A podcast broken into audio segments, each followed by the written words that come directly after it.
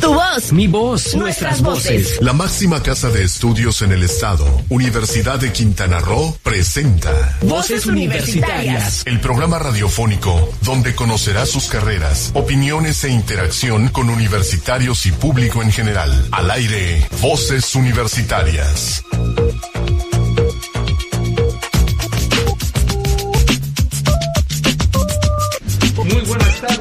Las cuatro con tres minutos de la tarde, ya estamos listos para iniciar este programa número 116 de Voces Universitarias Radio, el programa de vinculación de la Universidad de Quintana Roo con la sociedad quintanarroense.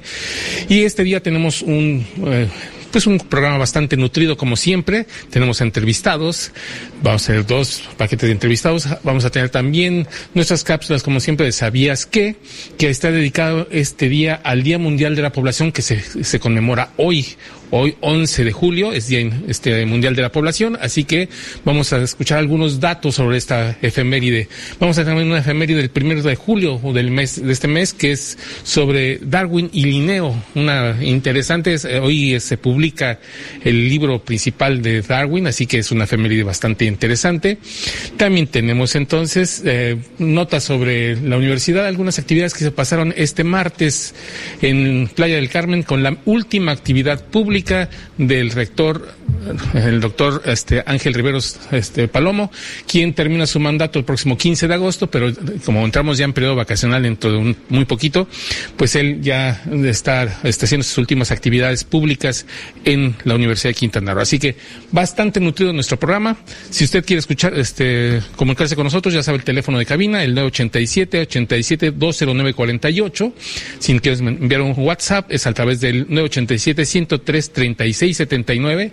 Ya estamos transmitiendo por el Facebook a través de Sol 899 y en unos minutos más vamos a compartirlo por Voces Universitarias Radio también en la página de Facebook. Sí, están todos los canales de comunicación para que usted se pueda comunicar con nosotros, para que nos pueda dar sus opiniones.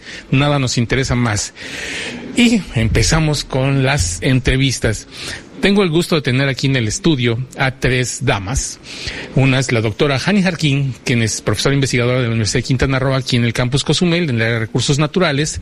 También tengo a Diana Olmedo, aquí con nosotros, y a Dafne Payán, que son estudiantes del segundo semestre de la licenciatura en manejo de recursos naturales y quienes lograron pues algo pues que me parece bastante interesante. La semana pasada hablábamos de eh, los plásticos, la problemática de los plásticos y eh, la, decíamos sobre el, la UNAM que está generando enzimas para, sobre todo para el PET, para poder degradar el PET en no en 50 años, que se, pero en 500 años que es su, su proceso, sino hacerlo en unas cuantas semanas. Entonces, esto es bastante interesante y ahorita nos traen algo sobre bioplásticos, es decir, plásticos que son amigables con el medio ambiente y que ellos fueron generando.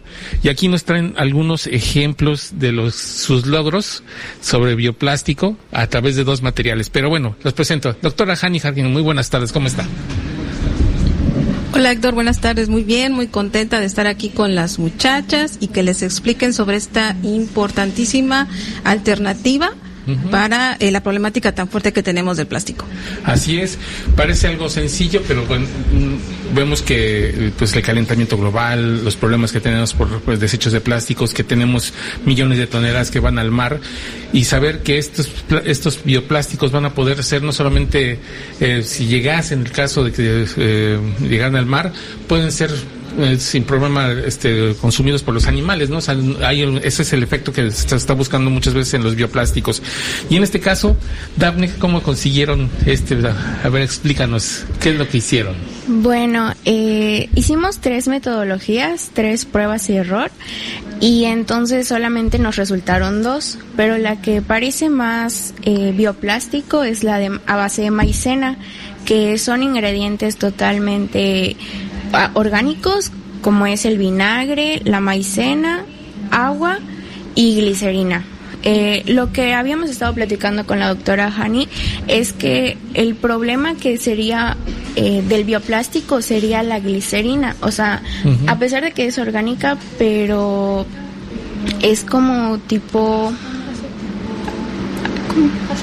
aceite. Entonces, esto sería mejor que sea biodegradable, pero dentro de de ciertos rangos o cómo sería. Y ¿Cómo estamos platicando? Eh, que nos ayudara a, que no... se tiraran solamente en el mar, que solamente sean en los lavatrastes para que sea biodegradable y no afecte. Ok. Esto, ¿cómo surge esta idea de hacer bioplásticos, Diana? ¿Cómo surge? Pues. Acércate al micrófono, por favor. Pues básicamente eh, fue como el proyecto que la maestra nos, nos recomendó. Realmente eh, mis compañeras, falta una compañera que no pudo asistir, este Jessica, Daphne y yo nos interesamos mucho en el bioplástico básicamente por la por la problemática que hay ahorita con el plástico. Realmente es muy preocupante todo lo que está pasando con, con, el plástico y estar buscando alternativas para, para, pues para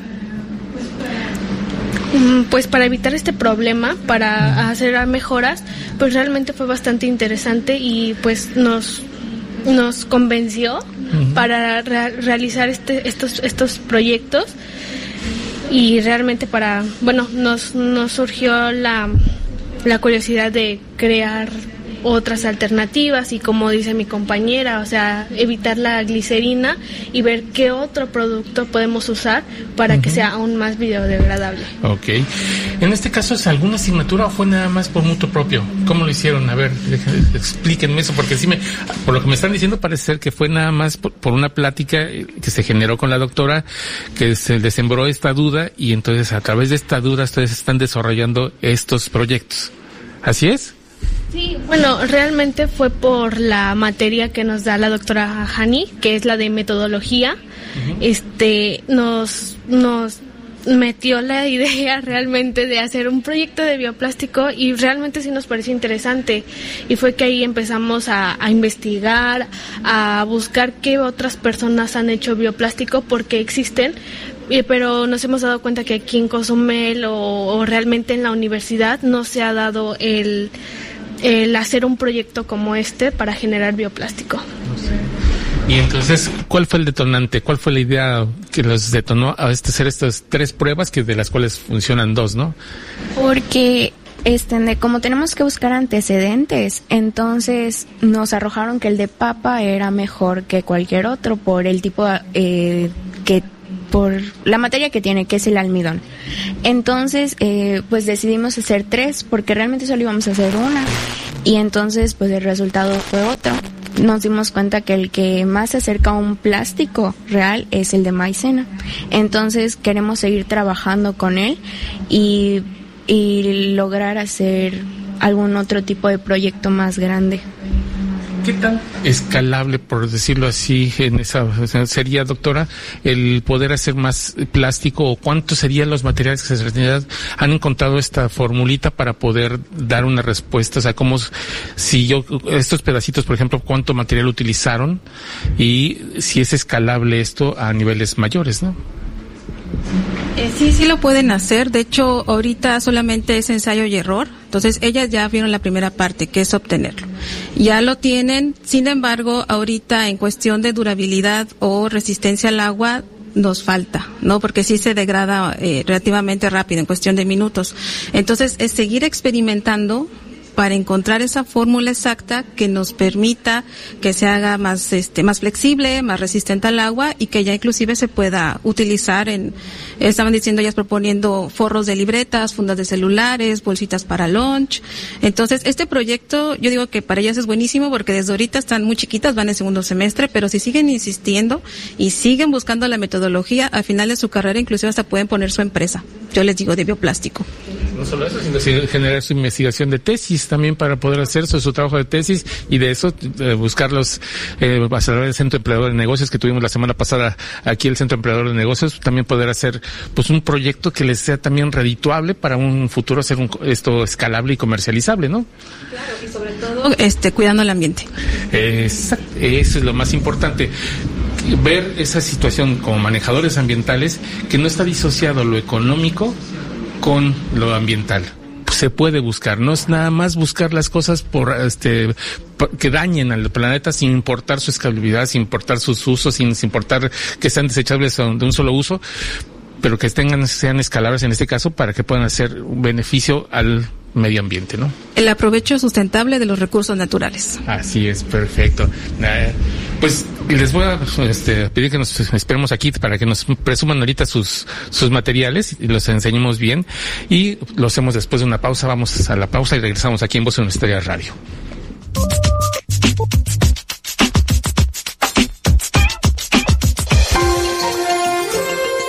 ¿Sabías que...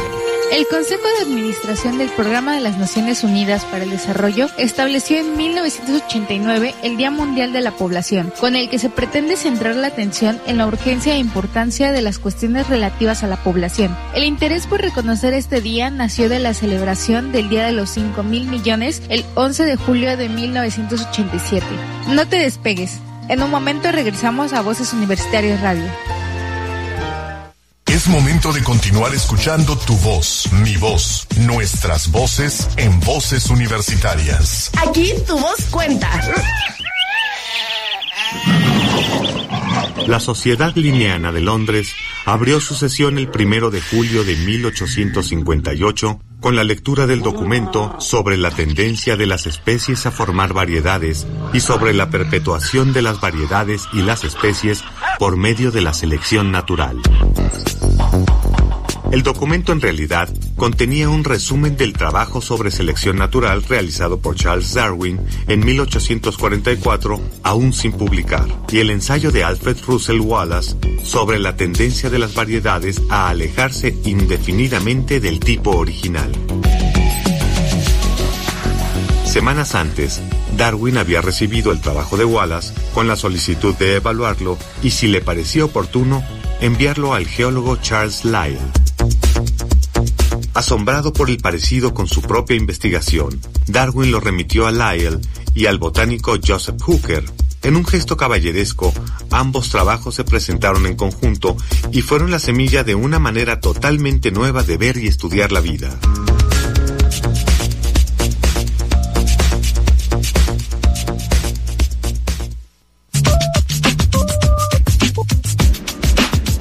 Regresamos a Voz Universitaria Radio. Estamos, seguimos en la entrevista con Diana Olmos, Dafne Payán y la doctora Hani Jarquín, quien nos presentan esta pues esta novedosa forma de hacer bioplásticos que están trabajando, base de experimentación y seguir haciendo las cosas, buscando soluciones a una problemática que decías Diana ahorita en el, en el entrecorte, que hay una problemática simplemente por los, ahorita por los nanoplásticos. O sea, tenías tú algunos datos al respecto, ¿no?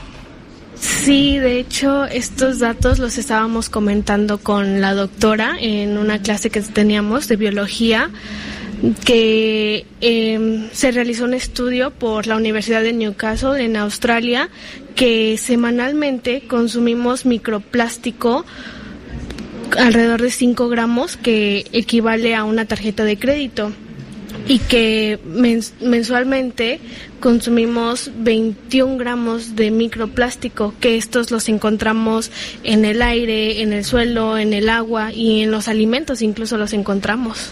Sí, porque no es nada más el que se haya pulverizado por el sol, por, un, por algún proceso natural del, mismo plástico, sino que lo tomamos y lo ingerimos porque los plásticos también sueltan ese tipo de materiales si está caliente, si está en, ciertas condiciones, y entonces lo ingerimos ya sea tomado o ya sea respirado, ya sea por el medio ambiente en general.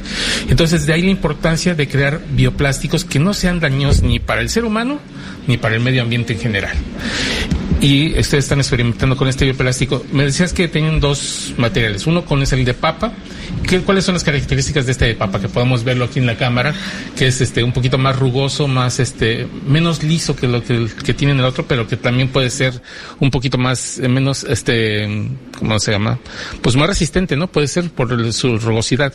¿Esto cómo lo hicieron? Bueno, este fue el de mi compañera que no pudo asistir, pero bueno, yo vi su procedimiento.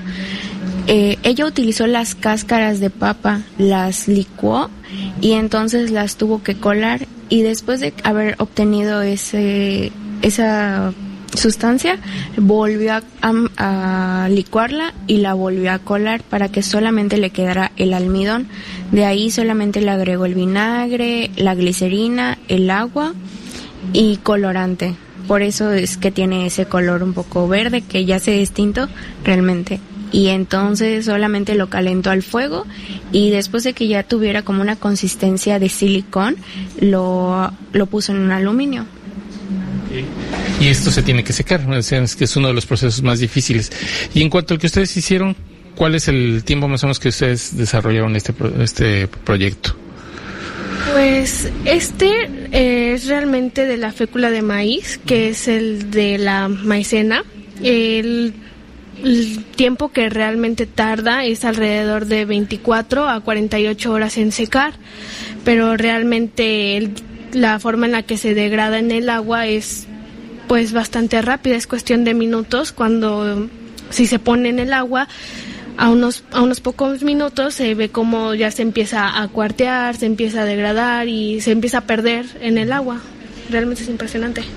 Nada más como comentario para los que nos escuchan por la radio, este lo tengo aquí en la mano y es de verdad una consistencia como si fuera de silicón una, no sé si les ha tocado después de un trabajo manual, a los que son profesores, algún día les ha tocado hacer trabajos manuales con silicón y cómo quedan las, las partecitas ahí rugosas del silicón, más o menos lo que se siente aquí en esta textura, pero se siente bastante como plástico, o sea, tiene igual una cara brillosa y una cara este más este opaca, como todos los plásticos, en fin, es una, una sensación de plástico normal, no, no hay esto, nada más la consistencia sí es, me decís que con el agua se, se empieza a degradar, ¿no? Que esto entonces tendría que ser un poquito más duro, que lo, o para que sea un bioplástico que sea más utilizable, o podría ser para otras, uh, para otros usos. ¿Cuál, ¿Cuál es la idea que tienen ustedes? Bueno, nosotros queremos como que perfeccionar más la idea del bioplástico y queremos hacerla más permeable porque realmente el único problema que tenemos ahorita o que hemos este, analizado es que se, se degrada muy rápido. Entonces eh, queremos seguir intentando para lograr hacer forros de libros. También se me ocurre como para la envoltura de sándwiches en las mañanas para los niños, en lugar de llevar bolsita, se pueden envolver en un, no sé, se me ocurren ahí diferentes usos para este bioplástico hecho en casa. Realmente con ustedes. Ojalá, de verdad, ojalá que este bioplástico tenga, ustedes pueden encontrarle las soluciones y los materiales para hacerlo todavía más biodegradable, que, que decían del problema de la glicerina. Ojalá que se pueda lograr. Los, de verdad, tienen, me sorprenden ustedes porque siempre están, bueno, en el caso de Daphne, déjenme decirles que la conozco desde hace muchos años. Me da mucho gusto que estén estas lides y que esté buscando siempre emprender, sobre todo echarle coco a estas cosas del, de buscar soluciones para nuestro entorno. Chicas, ¿algo más que se me escape que ustedes quisieran comentar? Bueno, yo la verdad eh, quisiera invitar a la comunidad y a la gente que se anime a realizar el bioplástico porque realmente no es difícil. Hay muchísimos tutoriales en YouTube como nosotros encontramos y bueno, ahora nosotros ya tenemos unas bases a las que vamos a perfeccionar y cualquier persona lo puede hacer realmente. Entonces, yo hago una invitación a que realicen su bioplástico en casa. Realmente lo que dice mi compañera es muy importante. El bioplástico es muy fácil de realizar.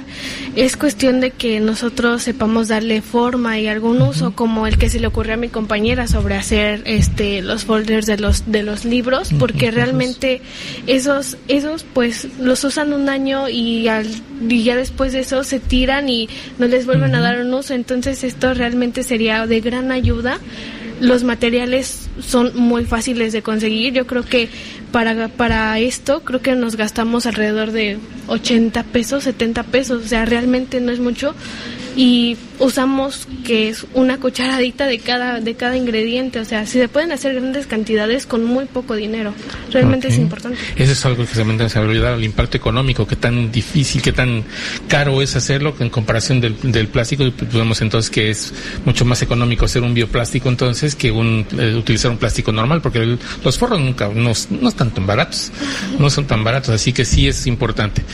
Doctora Hani, pues no me queda otra cosa más que agradecerle su presencia, como siempre, su apoyo, porque siempre, el apoyo para los muchachos, siempre este, usted ha sido una impulsora de muchos proyectos.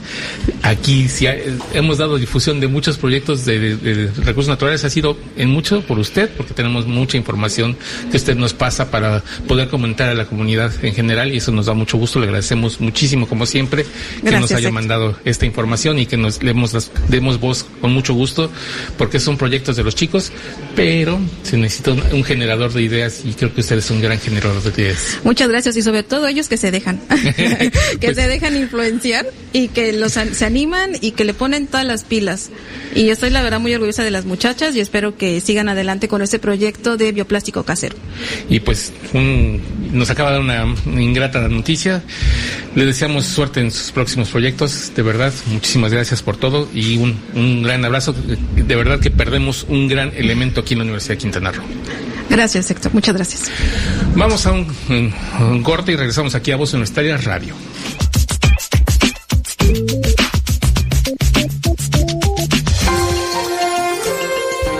¿Sabías que? El Día Mundial de la Población de este año ahonda en los asuntos todavía pendientes de la Conferencia Internacional de 1994 sobre la población y el desarrollo. Han pasado 25 años desde esa conferencia histórica donde 179 gobiernos, entre ellos México, reconocieron que la salud reproductiva y la igualdad de género son esenciales para lograr un desarrollo sostenible. No te despegues. En un momento regresamos a Voces Universitarias Radio. Es momento de continuar escuchando tu voz, mi voz, nuestras voces en voces universitarias. Aquí tu voz cuenta. Radio, estamos aquí y el equipo completo. Silsa estaba afuera de cuadro porque estábamos con casa llena, pero le doy la bienvenida a Silsa. ¿Cómo está Silsa? Muy bien, muchas gracias. Aquí ya. Listo. Listo. otra vez, otra vez en cuadro. Otra vez en cuadro ya. Okay. Y bueno, fíjate, Silsa, te comento que el martes pasado tuvimos un evento en Playa del Carmen, donde pues la no solamente la trascendencia fue entregar reconocimientos en el marco del 28 aniversario a todos los trabajadores que cumplieron 20, 15, 10 y 5 años de antigüedad en la Universidad de Quintana Roo de los campus Playa del Carmen, Cozumel y Cancún. Entonces el evento fue en la unidad académica Playa del Carmen y este quien tuvo el, la voz por parte de los este de los trabajadores universitarios fue el maestro Víctor Gaber, que es secretario académico de la unidad académica Playa del Carmen, pero que también fue secretario académico de la unidad académica Playa del Carmen y bueno de Cancún ahorita y fue antes de Playa del Carmen. Y él tenemos un audio donde nos explica un poquito de lo que fue el evento. Los dejamos, corremos el audio, es... Estamos reunidos para celebrar los logros individuales que en suma conforman el éxito de la comunidad universitaria. 20, 15, 10, 5 años de servicio que seguro estoy que al igual que a mí nos llenan de orgullo y no por el hecho de sumar años, sino por ver reflejado en el paso de los mismos el trabajo y el cariño que le tenemos a esta casa de estudios. Fue la presentación. cabe destacar que la maestra Erika Leticia Alonso Flores, la, coordinadora de la unidad me Playa del Carmen, fue quien dio la bienvenida al evento. Por desgracia, el audio no funcionó y debo dar una disculpa. La grabación tuvo sus dificultades y no se pudo grabar. Pero, pero eh, si la mencionamos, una, una disculpa la, a la maestra que no tuvimos audio, pero fueron fallas técnicas totalmente. Aquí lo importante también otra de las cosas trascendentes fue que el rector pues prácticamente se despide de la de las unidades académicas porque hace su última actividad en unidades académicas como lo menciona y lo hace con los trabajadores, con los trabajadores que tienen muchos años ya trabajando en la Universidad de Quintana Roo y que son parte de este engranaje que hace posible que esta institución sea pues tenga el desarrollo que ha tenido y que tenga la, la pues la potencia que tiene actualmente. Y el rector comentó entre varias cosas. Este es un pequeño resumen de varios segmentos de lo que dijo el, rector y lo corremos, por favor. Es, es un audio donde nos explica, se explica por sí solo.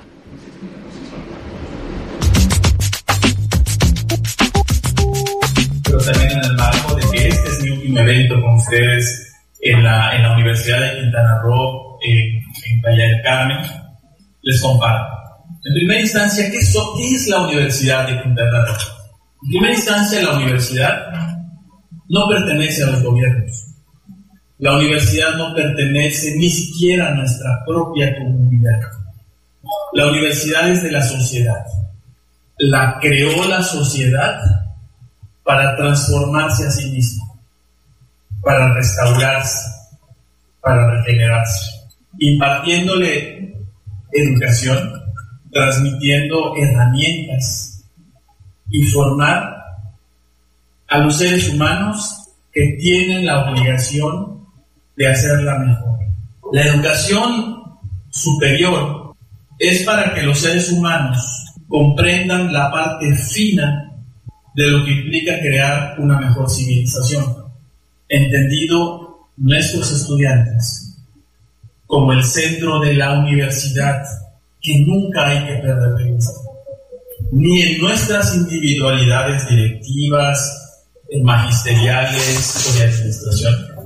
El estudiante siempre debe ser el centro de la universidad. Por eso en la universidad siempre tienen que haber diferentes visiones. En la universidad siempre tienen que respetarse esas visiones y la manera de expresarse. Y justamente el razonamiento ético, lógico, es el que debe darnos rumbo de manera permanente. Esas son algunas cosas que, que como, como rector uno empieza a comprender, uno empieza a valorar. Y eso es algo que la comunidad universitaria siempre debe tener presente.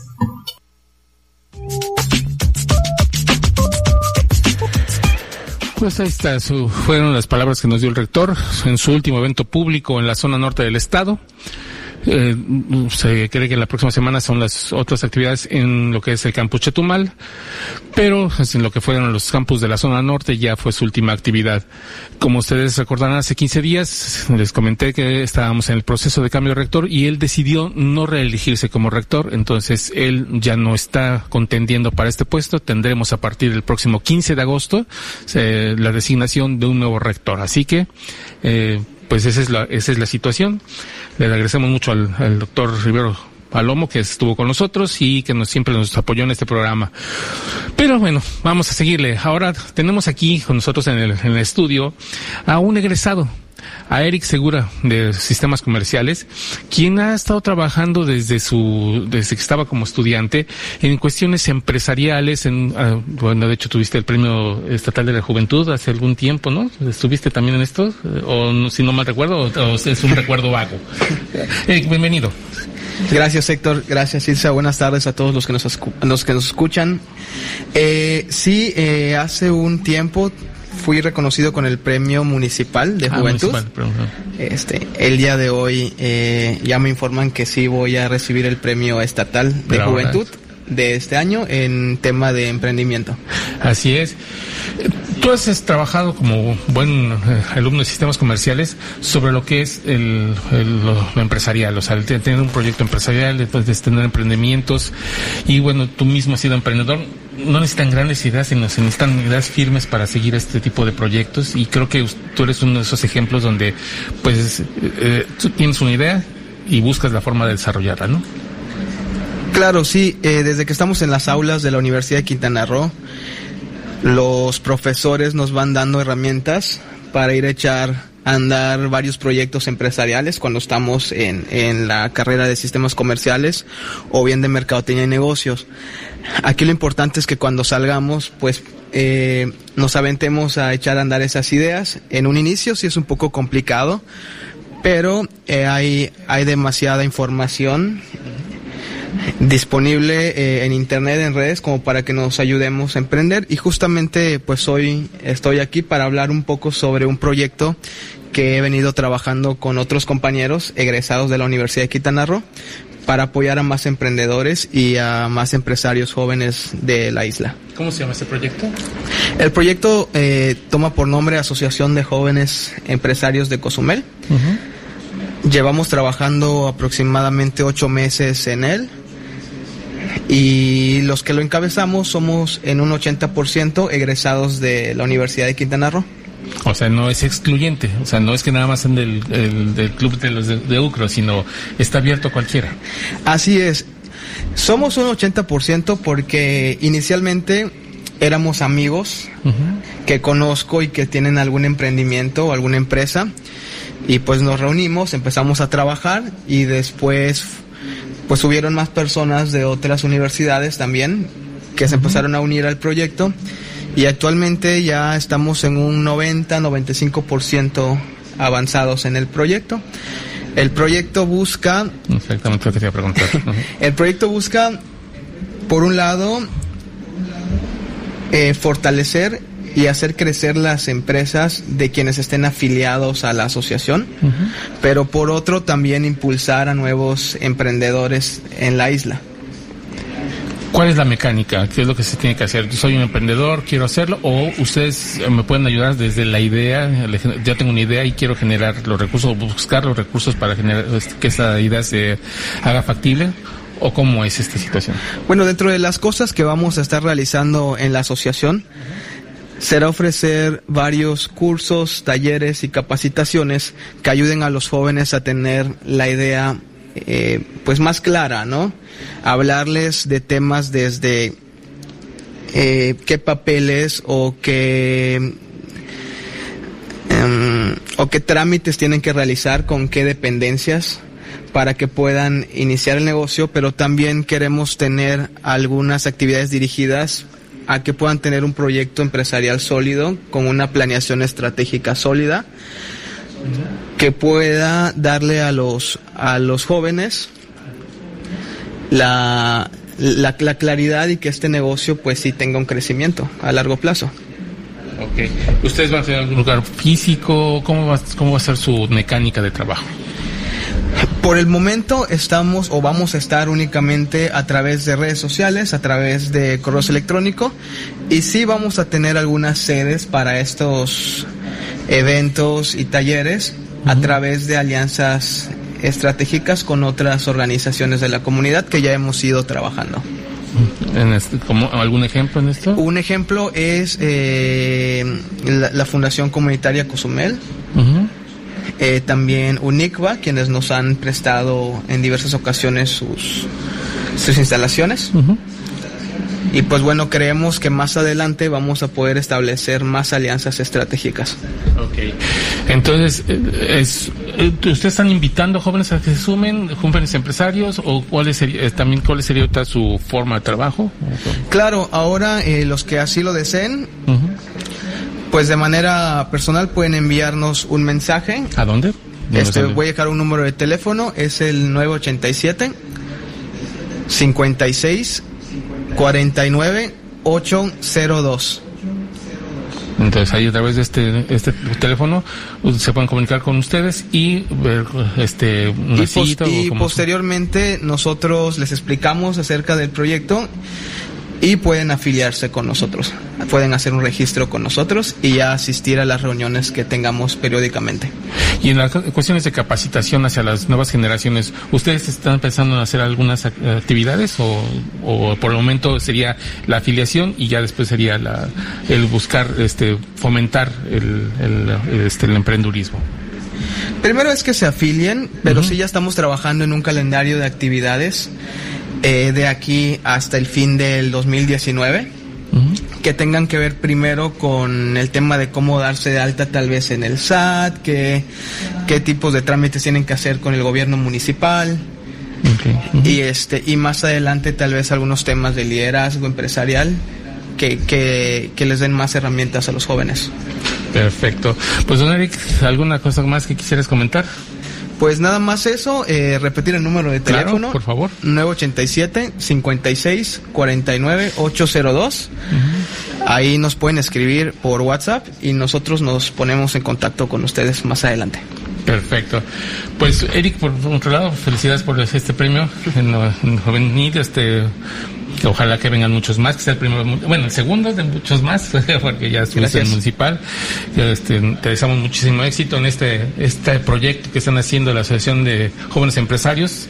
Ojalá que haya una respuesta positiva, porque creo que siempre es bueno ese, estar aglutinados para tener mayor fuerza. Yo creo que una persona sola, una sociedad como esta, no sobrevive, pero si siempre estamos aglutinados, si estamos en conjunto con otros que tienen nuestros mismos ideales, creo que podemos avanzar más rápido, ¿no? Así es, y también agradecer a la Universidad de Quintana Roo que nos dé el espacio. Para que podamos llegar a los jóvenes que también están en estas aulas de la universidad, que tienen muchas ideas, porque yo lo sé, porque de ahí vengo, de ahí salí, y sé que muchos emprendedores van a salir de esas aulas y van a regresar a su comunidad. Así es, ojalá así sea. Pues, don Eric Segura, muchísimas gracias licenciado en Sistemas Comerciales por la Universidad de Quintana Roo, egresado de nuestras aulas. Muchísimas gracias por tu presencia esta tarde y te deseamos el mejor de los éxitos en todo lo que venga. Gracias. Y nosotros damos una pausa y regresamos aquí a... Radio.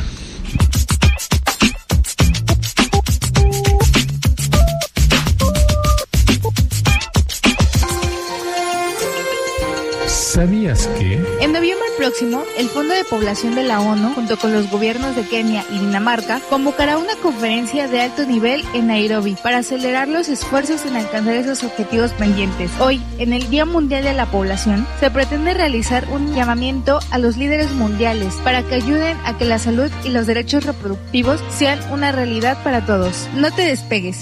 En un momento regresamos a Voces Universitarias Radio. Es momento de continuar escuchando tu voz, mi voz, nuestras voces en voces universitarias. Aquí tu voz cuenta. Estamos una vez más aquí de vuelta a Voces Universitarias Radio con mi parte favorita del programa. Así es, tenemos lo que es la ciencia en México, que esta ocasión nos vamos a ver muy matemáticos. Sí, estaba leyendo. Esta vez no tuve la fortuna de grabar para, para ustedes la cápsula, pero sí estuve leyendo todo esto sobre las fórmulas matemáticas, accidentes de tráfico y formas de seguridad a través de fórmulas. Es un proyecto que tiene el CONACIT eh, con el y este financia el CONACIT con la Universidad Autónoma Metropolitana de la Ciudad de México. Eh, aparte patrocina también esta investigación lo que es el metro de la Ciudad de México, el sistema de transporte colectivo metro de la Ciudad de México. Entonces nos hace muy interesante porque es a través de modelos este, matemáticos medir las afluencias vehiculares, las afluencias de peatones en diferentes puntos, de manera de buscar las formas de no tener este problemáticas de eh, aglomeraciones. Y no solo eso, sino que este modelo puede utilizarse en otro tipo de cosas, en edificios, en diferentes este, oficinas, de manera que también el poder evacuar un edificio en caso de una contingencia sea mucho más seguro, mucho más fácil. Así que es bastante interesante. Vamos a escucharlo a ver qué tantos datos nos trae. Escuchemos la cápsula.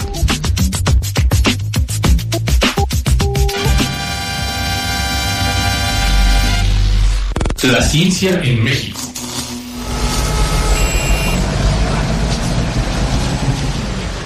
El uso de modelos matemáticos mejoraría el flujo vehicular en momentos críticos y sería útil en el análisis del movimiento de personas en zonas paternales y accesos a edificios para evitar aglomeraciones en casos de emergencia, aseguró el doctor Joaquín Delgado Fernández, investigador de la Universidad Autónoma Metropolitana.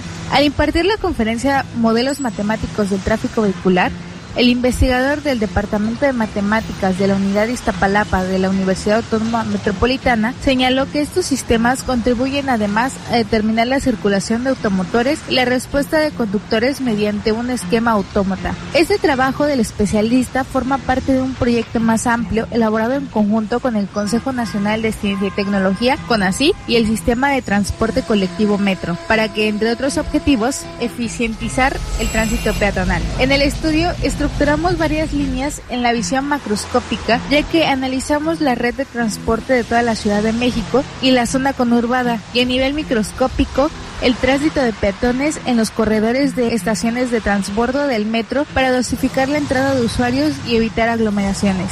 A escala, la doctora Patricia Saavedra Barrera, académica del mismo departamento, construyó un programa simulador del tráfico de trenes y usuarios que pueden determinar las condiciones de contingencia o saturación, así como las causas que afectan la movilidad de los usuarios del metro, dijo el investigador. El uso de estos modelos científicos también hace posible la optimización de la seguridad de un edificio. En caso de que por algún riesgo se tenga que evacuar, podemos definir el tamaño correcto de las puertas al fin de que la gente pueda salir en menor tiempo posible. Delgado Fernández explicó que en la modelación macroscópica, velocidad y densidad se traducen en ecuaciones diferenciales parciales, especialmente hiperbólicas. El enfoque microscópico, abundó, se refiere a los autómatas celulares, modelo matemático que describe el comportamiento del flujo de los autos como discreto. Esto es finito y contable en el espacio y tiempo. La evidencia experimental sobre la mediación del tráfico vehicular inició en 1959 en el puente Lincoln en Nueva York y en la avenida Murray de Connecticut, sitios en los que ingenieros calcularon velocidades y posiciones con el propósito de determinar el ancho de las autopistas para mejorar la circulación.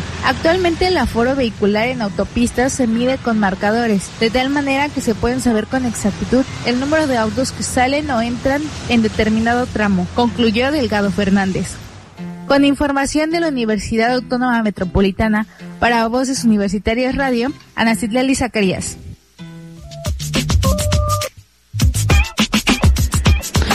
Qué interesante fue esto.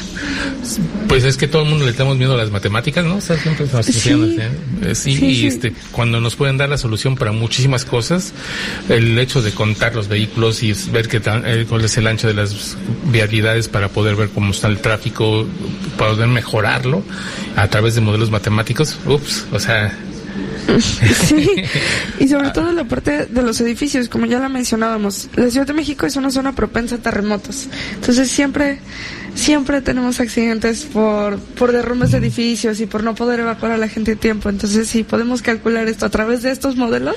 Y simplemente, ¿cuánto personal tienes? Tú no, puede ser que tengas una puerta de un 1.20, ¿no? O sea, hay que buscar las formas y también no se necesita tampoco mucha ciencia, pero sí, por lo menos, tener la evidencia científica para hacer estos modelos matemáticos y generar cambios. Eso es algo muy importante.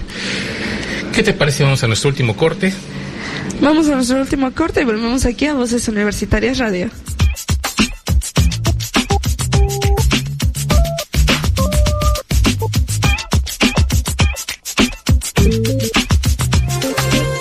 ¿Sabías que? En 2013, 232 millones de personas, el 3.2% de la población mundial, vivían fuera de su país de origen, la migración es un fenómeno que se mantiene y crea crisis de derechos humanos. La mayoría de los migrantes cruzan las fronteras en busca de mejores oportunidades económicas y sociales. Otros se ven obligados a huir de crisis de seguridad en sus países de origen. La migración interna en el seno de los países también está aumentando. No te despegues. En un momento regresamos a Voces Universitarias Radio.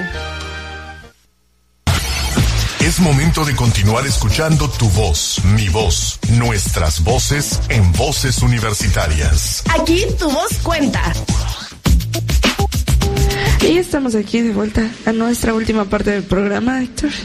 Así es, y nuestra última parte del programa de la primera temporada. Hoy termina nuestra primera temporada terminamos con esta parte del programa y hasta la tercera semana de agosto regresaremos aquí a los micrófonos de Sol Comunicaciones. Entonces, sí, este, y esperamos tener las sorpresas que hemos comentado de las nuevas secciones, nuevas formas de, de establecer comunicación con ustedes para que tratemos de hacer mucho mejor trabajo en buscando siempre que ustedes estén contentos con nuestro programa.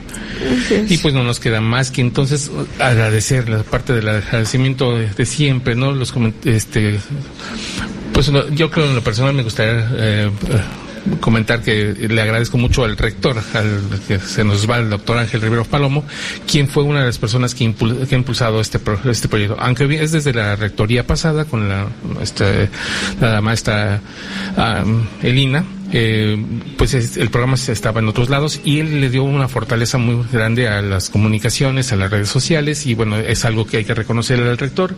Le deseamos también que en sus próximos eh, encargos o sus próximas actividades tenga éxito. Pues él decidió ya no seguir adelante en la Universidad de Quintana Roo.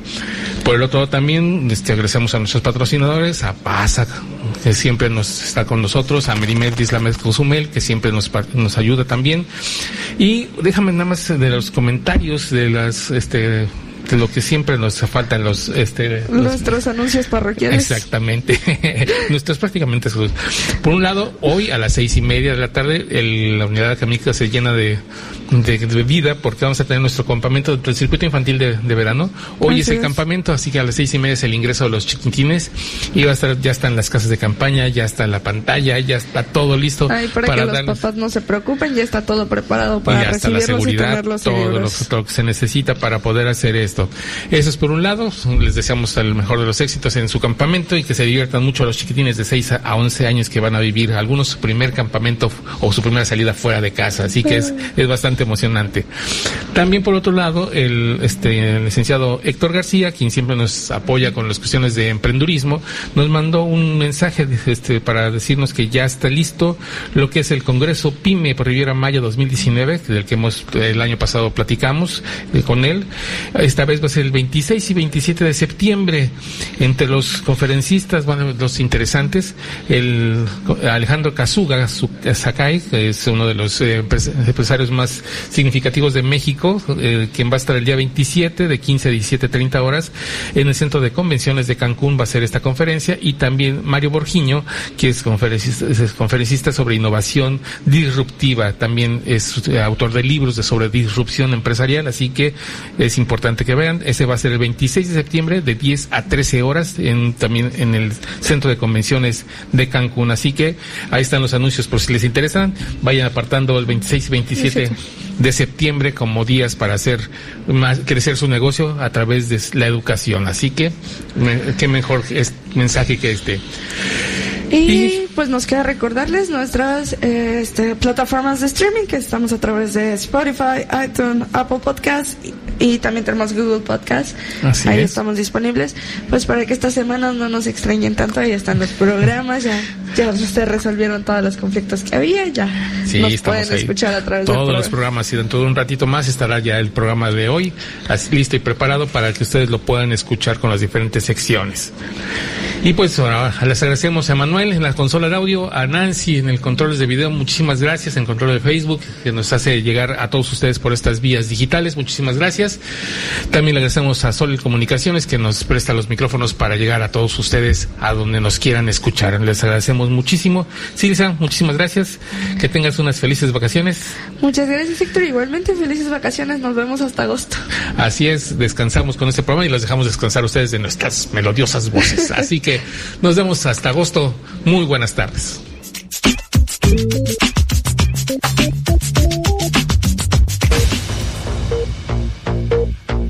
La máxima casa de estudios en el estado, Universidad de Quintana Roo, presentó Voces Universitarias. Información académica, cultural y deportiva en una sola voz. Voces Universitarias. El espacio académico para gente como tú. Hasta la próxima.